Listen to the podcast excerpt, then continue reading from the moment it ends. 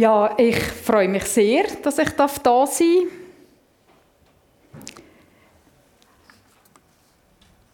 Ja, Steilpass, Happy End, alles wird gut.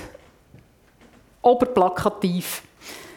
Der Stufi hat gesagt in der Einleitung, es ist nicht so ein einfaches Thema. Leider nicht flockig, locker, aufmunternd, aber ich garantiere euch, oder ich hoffe zumindest, dass ihr heute rausgeht, nicht mit der halben Depression und findet, oh, Hilfe ist alles schwer und mühsam, weil von den Verfolgten können wir sehr viel auch lernen und mitnehmen. Und das erlebe ich immer wieder, ähm, auch auf Einsätze mit AVC. Äh, ich bin Vorstandsmitglied bei AVC und ich setze einen guten Teil von meiner Arbeitszeit ehrenamtlich ein. Und das heißt dann, manchmal sind es halt so Deutsch gesagt, trockene Sachen, wie die neue Webseiten entwickeln. Yeah, im Herbst kommt sie endlich. Dann findet ihr auch etwas drauf, wenn ihr etwas sucht. Ist im Moment nur ein Glückstreffer.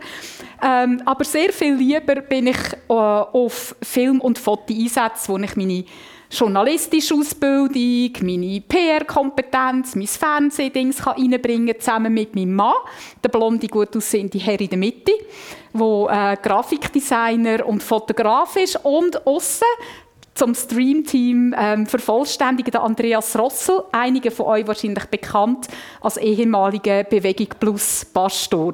Wir sind als Streamteam unterwegs an, sage ich, an Ort, wo jetzt nicht unbedingt so klassische Feriendestinationen sind, aber eben gerade dort, halt, wo das Leben schwierig ist, wo Verfolgung ist. Ähm, ja, wir sind jetzt gerade plus minus ziemlich frisch zurück von Mali. Und einige Leute, wenn ich dann gesagt habe, äh, eben, wir, wir, gehen auf Einsatz, und dann sagen sie, wow, schön. Und ich denke so, schön? Mali ist eines der ärmsten Länder der Welt, totally failed state. Dort läuft gar nichts mehr. Also das EDA sagt auf keinen Fall dorthin gehen. Entführungsrisiko, Kriminalität, das ist wirklich gefährlich dort. Und dann sage ich Mali, nicht Bali. Ah, okay, dann ist es etwas anderes. Also wir äh, haben äh, Honorationen getroffen, haben unsere Projekte ähm, portiert. Wir haben viele Verfolgte dürfen treffen und interviewen. Wir haben ganz viele wunderbare Menschen getroffen. Das ist immer wieder einfach ein riesiges Geschenk, wenn man so eintauchen kann in ein Land, in eine Kultur, buchstäblich auf Augenhöhe kann erfahren, wie es ihnen geht, wie sie leben. Ja, und dann ist einfach das Realität in einem Land wie Mali, wo man manchmal nicht recht weiß, ist es ein Müllhalden oder ist es ein Feld, ähm, wo die Armut einfach unfassbar groß ist. Das ist die Realität. Und es ist so schön, dass wir mit AVC einfach ein Stück Gegenrealität schaffen können. Zum Beispiel mit unserer Primarschule und dem Gymnasium auszeichnet die besten Schulen im ganzen Land. Da so soll die Zukunft aussehen von diesen Kindern. Hier der Primarschule, alles Schulmobiliar von der Schweiz, gut ausgetragen, wie man sieht.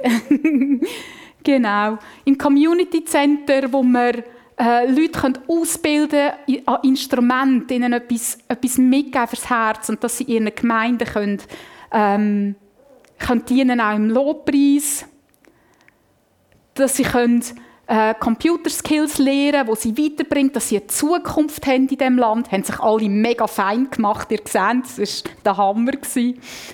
Genau. Oder das Waisenheim, äh, eine Familie, die bis jetzt schon 20 Kinder aufgenommen haben, Enfant jeté, fortgeworfene Kinder, die als Babys, Neugeborene, ausgesetzt werden auf der Straße, aus ganz verschiedenen Gründen.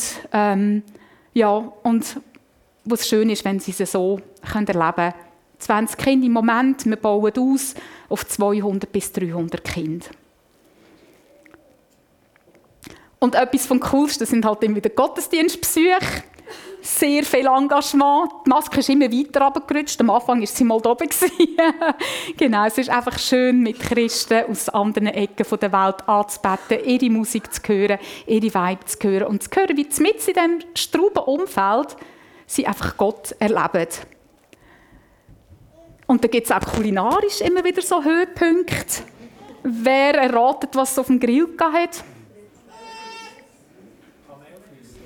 Genau. Also es war ein ganzes Kamel. äh, und das ist einfach noch, also es hat noch so ein Gerippe vom Hals und das ist noch übrig geblieben. Ähm, ich bin froh, dass es schon aufgegessen war. genau. Ja. Also wir hatten 42 Grad im Schatten, unklimatisierte 50-jährige Autos. Der Opel da hat bei 680'000 km aufgehört zu zählen. Und wenn man dann so eine Stunde, anderthalb im Stau steht, bei 42 Grad im Schatten, wird es dort drinnen 60, 70 Grad. Der Paddy hat seine Hose versaut, weil der Silikon, wo irgendwie von den Türen etwas reingeklebt war, einfach abgetropft ist. so. Äh, die grösste Herausforderung war, keinen Hitzeschlag zu bekommen und den Covid-Test einigermaßen unbeschädigt zu überleben. Ähm, sie haben so wie können die so, einfach so Tupfer mit dem Holzstäbli, wo du wie brauchst für auf den Grill, Spießli und vor ein Tupfer dran und so, zack, genau, Gottlob, negativ zurückkommen, genau.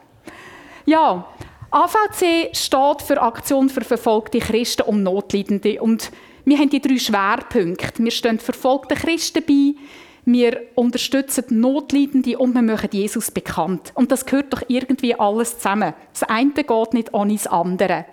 Und was AVC auch ausmacht, besonders ausmacht, ist, dass wir mit lokalen Partnerinnen und Partnern vor Ort arbeiten. Und das ist jetzt gerade in der Corona-Zeit ein riesen Pluspunkt gewesen. Ausländische Mitarbeiter hätten schon längstens müssen heim, äh, hätten gar nicht können bleiben und unsere Leute schleifen unter dem Radar durch, die wissen, wie sich bewegen, die wissen, wo sie Hilfsgüter bekommen, wo sie Nahrungsmittel bekommen. Und das, so haben sie in ganz, ganz vielen wirklich betriebenen, hunderten kleinen Projekten können den Leuten helfen und helfen weiter, gerade dort, wo es jetzt wirklich Straub ist, in Indien, in Nepal auch. Dort sind wir vor Ort mit unseren Leuten, die können helfen Sehr oft auch mit Polizeischutz. Und was ich spannend finde, es kommen dann Rückmeldungen in, ähm, in einem Bundesstaat im Norden von Indien, wo starke Christenverfolgung herrscht, haben unsere Leute ein Lebensmittelpaket verteilen. Und da ist ein Hindu-Priester und hat gesagt, Moment mal, wir schikanieren euch die ganze Zeit nach Strich und Faden und ihr helft uns jetzt. Warum? Die Türen gehen auf für das Evangelium an ganz vielen Orten. Das finde ich genial. Und das finde ich eben, das macht es auch aus. Abgesehen davon können die Leute vor Ort die Kultur, sie können die Sprache, sie wissen, äh, wie man Schafsaugen isst und so weiter oder eben wie man ein Kamel verteilt. Das ist eine gute Sache. Viele von euch ähm, ups, äh, zurück, können die Informationsangebote von AVC bereits. Ich bin nachher gerne dahinter ähm, um euch updaten, wenn ihr möchtet in Kontakt bleiben äh, und wie gesagt, es ist nicht nur schwer, es ist auch sehr, sehr ermutigend. Gerade der Report, der alle zwei Monate rauskommt, mit so vielen spannenden, guten Berichten, möchte ich den wirklich ans Herz legen. Zwei Sachen sind mir heute besonders wichtig. Das eine ist Beten explosiv. So heißt unser Gebetsnewsletter, wo immer am Montag zu euch heimkommt. Ein Mail mit brandaktuellen Anliegen, wo man beten kann, sei es einisch, sei es die ganze Woche, schon über 3000 Betterinnen und Better hängen sich rein, jede Woche. Und ihr glaubt nicht, was das für ein Segen ist.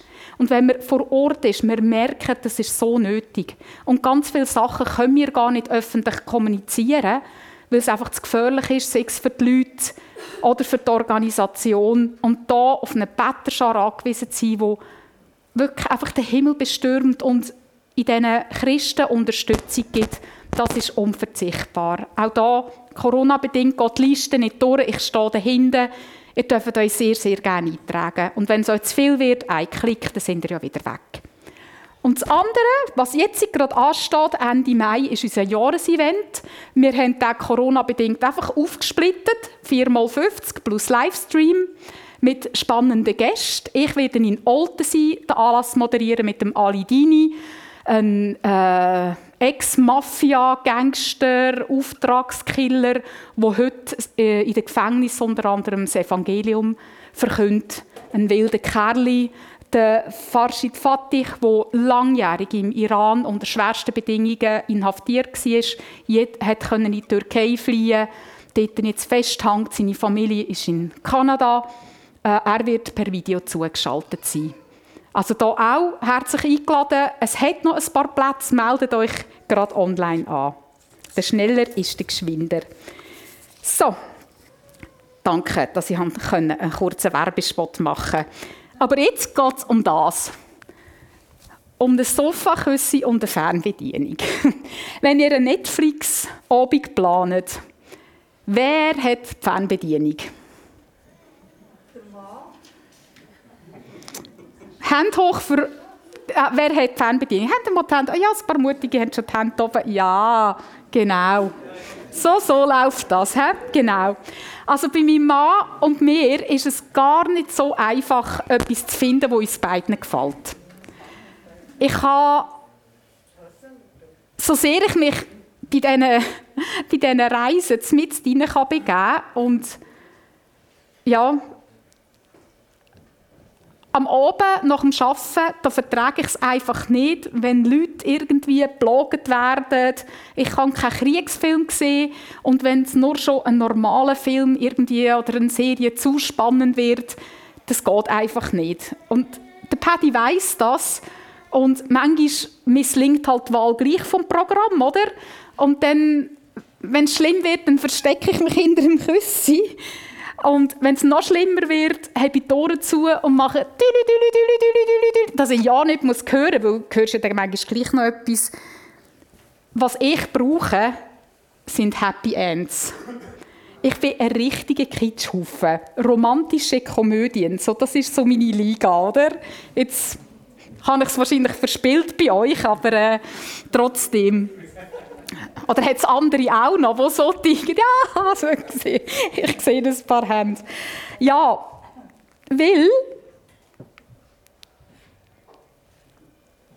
das tut im Herz gut, oder? Und die Welt rundherum ist bös genug. Katastrophen, Hunger, Krieg, Umweltverschmutzung, Leid, Krankheit, you name it, Corona, last but not least, ihr wisst, von was ich rede, oder? Und dann muss ich mir das irgendwie im Fernsehen und auf Netflix auch nicht geben. Und manchmal rufe ich wirklich ganz verzweifelt sagen, Herr, das kann doch nicht wahr sein. Wieso hört das nicht auf? Mach doch etwas. Siehst du das überhaupt? Das frage ich mich manchmal wirklich. Herr, wo bist du? Mach etwas. Ich glaube, wir hätten alle gerne mehr Happy Ends. Aber wir bewegen uns immer noch in dieser Zwischenzeit. In dem Spannungsfeld zwischen dem Gegenwärtigen und zwischen dem, was wird kommen. Zwischen heute und jetzt und dem grossen Happy End. Und wenn wir das Netflix-Bild noch einmal aufnehmen, dann sind wir jetzt eigentlich zmitzt, zmitzt in der Serie Gottes Geschichte mit den Menschen. Und alle warten auf die Finalstaffel. Wo heißt das große Happy End. Und ich habe euch den Trailer davon mitgebracht. Und vom Thron her hörte ich eine mächtige Stimme rufen, seht, die Wohnung Gottes ist jetzt bei den Menschen. Gott wird in ihrer Mitte wohnen. Sie werden sein Volk sein, ein Volk aus vielen Völkern und er selbst, ihr Gott, wird immer bei ihnen sein. Er wird alle ihre Tränen abwischen. Es wird keinen Tod mehr geben, kein Leid und keine Schmerzen. Und es werden keine Angstschreie mehr zu hören sein, denn was früher war, ist vergangen. Daraufhin sagte der, der auf dem Thron saß, Seht, ich mache alles neu. Das Happy End. Ja, wenn wir von der Endzeit reden, ist das Thema theologisch aufgeladen. oh, da kommst du als Gastrednerin und redest von der Endzeit. Kannst entspannen, Stufi, alles ist gut. ähm, wir werden uns heute Morgen auf theologisch absolut sicherem Grund und Boden bewegen. Weil ich glaube, wir sind uns alle einig, dass am Ende der Zeit Gott sein Reich wird aufrichten Das sind wir uns einig, oder? Wenn das wird passieren, das wissen wir nicht. Das wäre Spekulation. Wie das, das wird passieren, da gehen die Meinungen auseinander. Darum lassen wir das Thema auf der Seite. Das ist dann nicht relevant im Moment. Tatsache ist, Gott wird sein Reich vollenden. Das verspricht uns die Bibel klipp und klar. Für mich ist die Offenbarung, wo wir die Verse jetzt daraus gelesen haben, lang ein Angstbuch gewesen. Ich weiß nicht, wie es euch geht. Ihr habt ja gerade die Offenbarung durchgegachert, sicher mit äh, euren theologischen Top-Koryphäen. Für mich war es ein Angstbuch, gewesen, weil das hat mich so irritiert. Ich habe es einfach nicht verstanden. Das hat mir richtig, wirklich Angst gemacht. Ein entfesselter Teufel, komische Gestalten, Krieg, Verfolgung, Katastrophen ohne Ende. Äh, Christen kommen unter die Räder. Bilder, Zahlen, Symbolik, ähm, historische Bezüge, alttestamentliche Bezüge, die ich überhaupt nicht einordnen konnte, die ich nicht verstanden habe. Aber die Bibel, äh, die Bibel im Gesamten, aber die Offenbarung ist nicht ein Angstbuch. Sie ist ein Trostbuch. Ich weiß nicht, ob ihr den Aspekt auch angeschaut habt. Sie ist ein Trostbuch für die verfolgte Gemeinde. Damals, die Jahrhunderte durch und heute. Die Offenbarung ähm, ist geschrieben worden in einer Zeit von der Christenverfolgung durch das Römische Reich. Jetzt kommt es darauf an, wo ihr sie so ein bisschen versorgt habt. Da gehen auch die Meinungen auseinander. Nehmen wir an, sie ist gegen Ende des ersten Jahrhunderts geschrieben worden. Dann wäre nach dem Claudius und dem Nero der Domitian an der Macht gewesen. Und von dem hat man gesagt, er sei eine Höllenbestie, die in der Höhle hockt und Blut leckt. Also und da hat es wirklich auf Christen abgesehen. In dieser Zeit ist die Offenbarung geschrieben worden.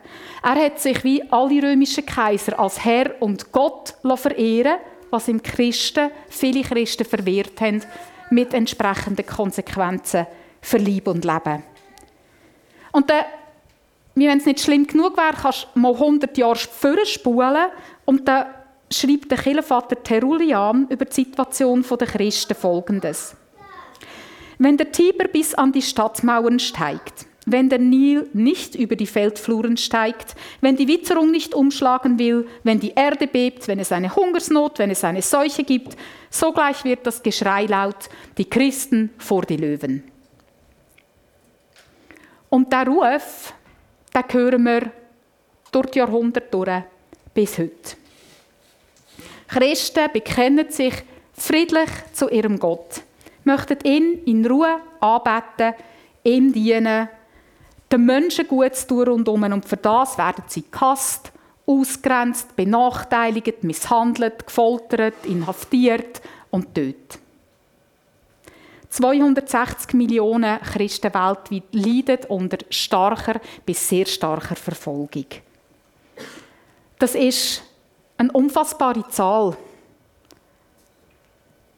Ich habe euch einen Clip mitgenommen aus Vietnam, aus den Minderheitenstämmen. Und wenn ich gesagt habe, dass das auch ermutigend hat, hört mal her. Gerade die alten Leute, zum Teil, was die für ein Herz haben für ihren Gott.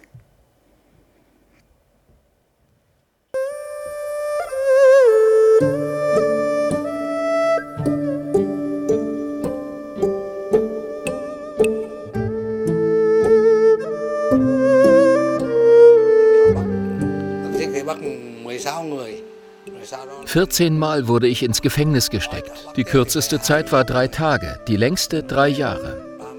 Ich kam auch in Arrest, weil ich in einem Volksstamm das Evangelium predigte und die Polizei herausfand, dass ich der Täter war. Während ich im Gefängnis war, wuchsen die Gemeinde und der Glaube der Christen sehr stark.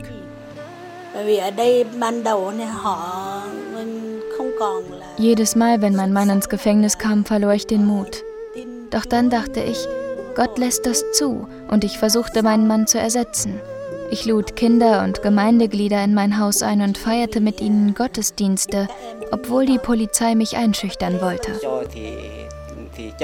Die Polizei beschlagnahmte mein Motorrad, mit dem ich Gemeindeglieder besuchte, und wollte mir das verbieten.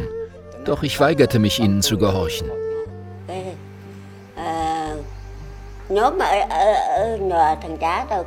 Die Polizei setzte mich unter Arrest, weil ich die Gemeinde besuchte. Aber ich gab nicht auf, weil Gott mich liebt. Auch der Pastor und die anderen in der Gemeinde. Hier habe ich alles, was ich brauche. Nach meiner Taufe wurde ich für zwei Tage ins Gefängnis gesteckt und nachher immer wieder von der Polizei vorgeladen, um mich vom Glauben wegzubringen. Aber heute haben wir die Bewilligung für unsere Gemeinde. Seit neuestem kommen Polizisten als Schlägertrupps ohne Uniform. Sie schlagen und foltern die neuen Christen, um sie vom Glauben wegzubringen. Trotzdem gründen wir jedes Jahr neue Gemeinden. Und wir geben unseren Dienst nicht auf, das Evangelium allen weiterzugeben. Es ist menschlich, uns vor Verfolgung zu fürchten. Doch weil wir an Gott glauben, haben wir keine Angst.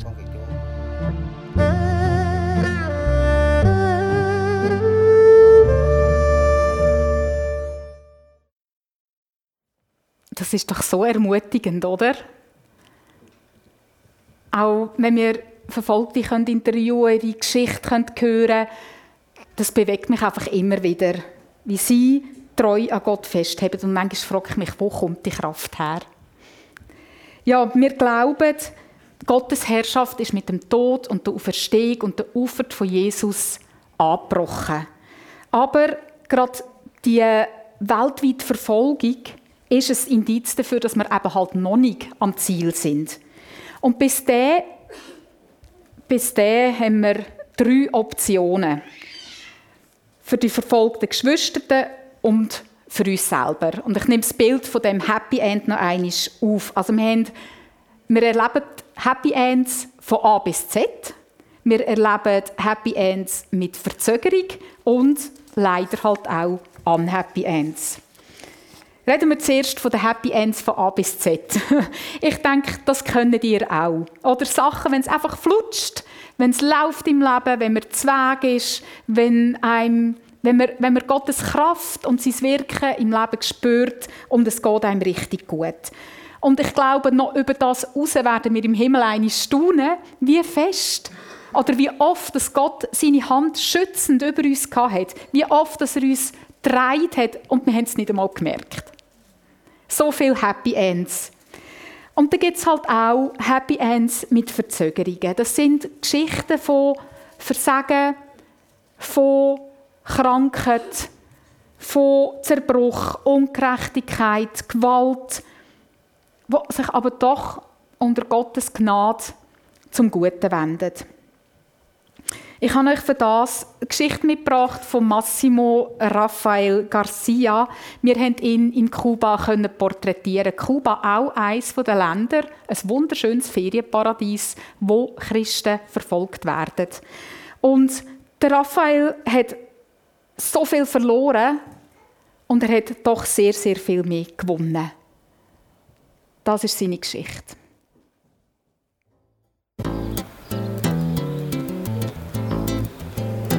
Zwischen Friedhof und Bahnhof, sinnbildlich für Tod oder Aufbruch, steht eine Bruchbude, die zu einem Reha-Zentrum umfunktioniert worden ist.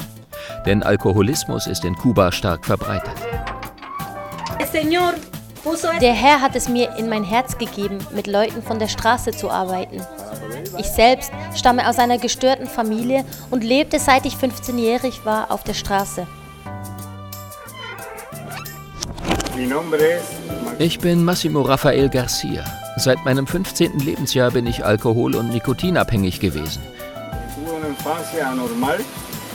Ich hatte eigentlich eine normale Kindheit und Jugend, war ein guter Schüler und erhielt ein Stipendium, um in der Ukraine zivile Luftfahrt studieren zu können. Ich wurde ein angesehener Mann. Der Alkohol war stets ein Thema.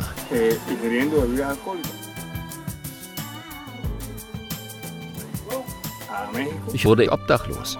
Meine Abhängigkeit vom Alkohol wurde immer stärker. Ich trank jeden Tag von früh bis spät. Mein Leben war ein einziges Chaos. Mir wurde klar, was mir noch bleibt, ist der Tod. Ich war so verzweifelt, ich hatte keinen Glauben. Wenn es Gott gibt, dachte ich, dann nicht für mich. Eine Christin brachte mich später hierhin, in die Reha. Ich bin jetzt 50 und seit meinem 15. Lebensjahr abhängig gewesen. Gott sei Dank habe ich einen Ausweg gefunden. Ich will nie mehr zurück. Gott sagt, Massimo, dein altes Leben, vergiss es, du bist ein neuer Mensch. Ich habe in den letzten Monaten viel geweint, viel gelitten und dachte oft, ich schaffe das nicht. Aber wenn Gott Mensch geworden ist und für uns am Kreuz gelitten hat, wie kann ich dann für einen Schluck Rum und ein paar Zigaretten alles, was er für mich getan hat, einfach wegwerfen? Ich darf sein Opfer nicht mit Alkohol und Nikotin in den Dreck treten. Hier in der Reha habe ich gefunden, was ich niemals zu finden hoffte.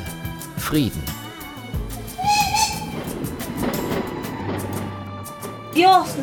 Gott hat uns die Möglichkeit gegeben, uns auch um die Familien dieser Leute zu kümmern. Inzwischen sind schon einige Familienangehörige zum Glauben gekommen. AVC Nehemia unterstützt einen Neubau, in dem auch eine Kirche integriert sein wird.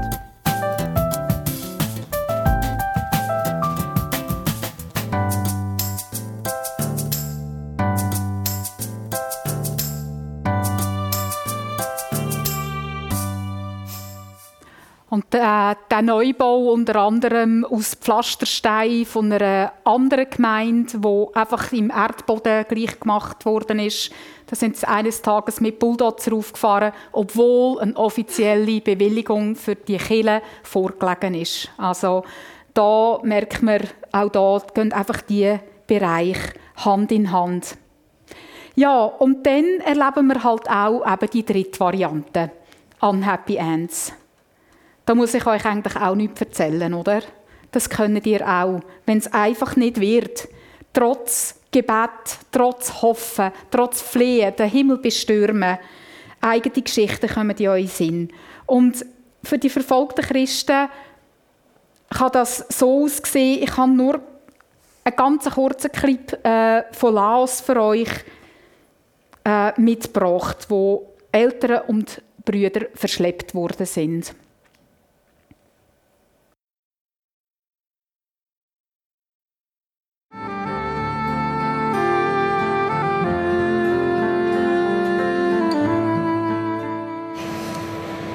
Nach einem Gottesdienst wurde unser Vater in die Stadt gerufen. Meine Schwester und ich sollten in der Kirche auf ihn, unsere Mutter und den jüngeren Bruder warten. Das waren seine letzten Worte. Inzwischen sind fünf Jahre vergangen. Die Eltern und der kleinere Bruder sind bis heute spurlos verschwunden, wahrscheinlich einer Säuberungsaktion der Regierung zum Opfer gefallen. Das ist eine exemplarische Geschichte. Und wie ich gesagt habe, das sind Millionen wo leiden auf die eine oder andere Art und Weise. Und so viele können wir nicht besuchen. Im Moment, wir können nicht auf China filmen. Wir waren in Indien vor nicht so langer Zeit. Dort ist die Schraube schon wieder angezogen worden. An gewissen Orten kann man schon wieder nicht mehr gehen. Es ist in der Natur der Sache, dass wir die Menschen nicht besuchen können, weil es genau dort dann eben so wahnsinnig gefährlich ist. Aber wir schauen, dass wir an die Geschichten herkommen. Und das Gute ist daran, und das tröstet mich immer, Gott hat die Menschen nicht vergessen. Er sagt, ich sehe dich. Er ist bei ihnen. Und auf das vertraue ich einfach blindlings, dass Gott sie sieht. All die Namenlosen, die von der Öffentlichkeit vergessenen, er sieht sie und er ist bei ihnen. Und auch wenn ich Verfolgte treffe und wir verabschieden uns und sagen, wir sehen uns wieder im Thronsaal Gottes. Zusammen werden wir Gott anbeten und ihn feiern. Und ich sage immer, die Verfolgten stehen in der ersten Reihe. Sie sind zuvorderst die weißen Kleider, die Gott ihnen gegeben hat. Wenn ich so schaue, was läuft aktuell, gerade in China, in Indien, Nordkorea, da könnte einem Angst und Bang werden. Etwa so. Offenbarung 20, 8 bis 9. Dann wird er, Satan, alle Völker der Welt, Gog und Magog, zum Kampf anstiften und aufmarschieren lassen. So zahlreich wie der Sand am Meer werden sie sein. Sie zogen hinauf, überrannten die ganze Erde und umzingelten das Lager des Gottesvolkes und die geliebte Stadt Gottes. Ihr versteht, was ich vorher gemeint habe, wegen dem Angstbuch, oder? Da wird einem wirklich Angst und Bang. Aber in all dem Innen auch jetzt in der Verfolgung habe ich eine feste Hoffnung. Gott wird Gerechtigkeit schaffen. Er wird Recht schaffen. Er wird Recht schaffen. Und wisst ihr was? Die Zeit vom Bösen ist beschränkt. Nur im nächsten Vers heißt es, doch da fiel Feuer vom Himmel und vernichtete die Heere des Satans. Zack. Das ist eine unerwartete Wende. Ja, und so leben wir in dieser Zwischenzeit zwischen Ostern und der Wiederkunft von Jesus. Verfolgte und wir haben gemeinsame Herausforderungen und wir haben eine gemeinsame berechtigte Hoffnung. Nämlich, wie wir es lesen im Römerbrief 8, 18, 19. Ich bin ganz sicher, dass alles, was wir in dieser Welt erleiden, nichts ist verglichen mit der Herrlichkeit, die Gott uns einmal schenken wird. Darum wartet die ganze Schöpfung sehnsüchtig und voller Hoffnung auf den Tag, an dem Gott seine Kinder in diese Herrlichkeit aufnimmt. Das heißt nicht, dass das Leid und das Leiden nicht wirklich schlimm und dramatisch ist. Aber das ist das Happy End, wo wir darauf schauen dürfen. Wir dürfen auch gewiss sein, Gott ist in Kontrolle. Gott sieht es. Und er wird Recht schaffen. Gott weiß ganz genau, wie es den Verfolgten geht, aber er weiß auch, wie es in dir geht. Mit deinen Herausforderungen, mit deinen Kämpfen. Schaut, immer wieder wird spekuliert, wann kommt Jesus denn wieder? Haben wir jetzt schon Endzeit oder haben wir noch nicht Endzeit? Aber die Frage ist nicht, wann kommt Jesus wieder, sondern die Frage ist, was machen wir bis dahin? Wie leben wir bis dahin? Wie verhalten wir uns bis dahin? Im Luther wird ja das Zitat zugeschrieben, wenn morgen die Welt unterging, würde ich heute noch mein Äpfelbäumchen pflanzen. Ob er das gesagt hat oder nicht, ist ja gleich. Der Spruch ist gut. Weil was mir für die Zukunft erwartet, das bestimmt mein Handeln heute und jetzt, oder? Was ich für die Zukunft erwarte, das verändert mein Leben schon heute. Und als Gemeinde, und das ist eine super gute Botschaft, sind wir viel mehr als nur ein Äpfelbäumchen im Wind. Wind und Wetter ausgesetzt. Wir sind eine ganze Äpfelplantage von der Hoffnung. Heute und jetzt. Ja, und wir teilen auch die Hoffnung, gerade jetzt, oder? Macht das auch hier im Burgdorf, in euren Schulen, an euren Arbeitsplätzen, wo immer das ihr sind, daheim mit den Nachbarn. Überall sind eine Äpfelplantagen von der Hoffnung, verbreitet Hoffnung und die gute Nachricht. Und wir können zusammen echt einen Unterschied machen für die Verfolgten, indem wir sie unterstützen, indem wir für sie einstehen und eben über den heutigen Tag raus auch mit ihnen verbunden sind. Nicht aus einem schlechten Gefühl, aus einem schlechten Gewissen raus, sondern weil wir echt Anteil nehmen und wissen, dass das ihr Leben wird verändern und dass wir Partner sein mit Gott in dieser Sache, weil Gott sind die Menschen genauso wenig gleichgültig, wie du das bist. Ich habe euch noch eine Passage mitgebracht aus dem Hoffnungsbuch zum Abschließen. Ein großer Blick aufs Happy End. Danach sah ich eine große Menge Menschen, so viele, dass niemand sie zählen konnte. Es waren Menschen aus allen Nationen, Stämmen, Völkern und Sprachen. Sie standen in weißen Kleidern vor dem Thron und dem Lamm und hielten Palmzweige in den Händen. Mit lauter Stimme riefen sie, der Sieg gehört unserem Gott, der auf dem Thron sitzt und dem Lamm. Alle Engel standen im Kreis um den Thron und um die Ältesten und um die vier mächtigen Gestalten. Sie warfen sich vor dem Thron zu Boden, beteten Gott an und sprachen, das ist gewiss, Preis und Herrlichkeit, Weisheit und Dank, Ehre, Macht und Stärke gehören unserem Gott für alle Ewigkeit. Amen. Einer der Ältesten fragte mich, wer sind diese Menschen in weißen Kleidern, wo kommen sie her? Ich antwortete, ich weiß es nicht, Herr, du weißt es. Da sagte er zu mir, diese Menschen haben die große Verfolgung durchgestanden, sie haben ihre Kleider gewaschen und im Blut des Lammes weiß gemacht. Darum stehen sie vor dem Thron Gottes und dienen ihm Tag und Nacht in seinem Tempel. Er, der auf dem Thron sitzt, wird bei ihnen wohnen. Sie werden keinen Hunger oder Durst mehr haben, weder die Sonne noch irgendeine Glut wird sie versengen. Das Lamm, das in der Mitte des Thrones steht, wird ihr Hirt sein und sie an die Quellen führen, deren Wasser Leben spendet. Und Gott wird alle Tränen abwischen. Das ist das Happy End, wo wir darauf schauen. Gott wird alle Tränen abwischen. Die von den Verfolgten und auch deine und auch meine. Happy End. Alles wird gut. Das ist kein billiger Spruch. Das ist Gottes Zusage, wie sie uns die Bibel verspricht. Lass auch du dich davon trösten und ermutigen. Der feste Blick aufs Happy End bestimmt, wie du dein Leben heute und jetzt lebst. Und bis Jesus wiederkommt, haben wir Hoffnung. Bis dann wachen wir. Bis dann beten wir. Bis dann gehen wir nicht nach. Bis dann nehmen wir Land ein für ihn. Bis dann bauen wir sein Reich an seiner Hand, unter seinem Schutz, mit seinem Segen. Und bis dann stehen wir auch an der Seite von denen, die selber schwach sind, auch Verfolgte, die aufgehen unter dem Druck. Sie fallen in Gottes Hände, da bin ich überzeugt. Bis dann verkünden wir die gute Botschaft. Hier in Burgdorf, im ganzen Kanton Bern und bis ans Ende der Welt. Und es ist schön, dass wir in dieser grossen Aufgabe Partner sein dürfen. Sind gesegnet.